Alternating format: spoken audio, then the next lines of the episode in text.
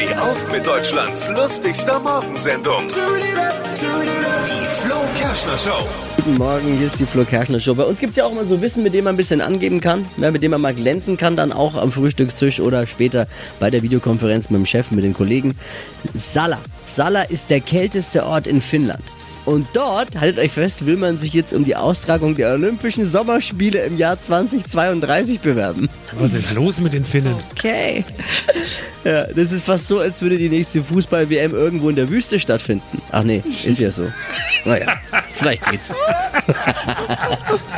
Was hat Flo heute Morgen noch so erzählt? Jetzt neu. Alle Gags der Show in einem Podcast. Podcast Flo's Gags des Tages. Klick jetzt, hitradio n1.de.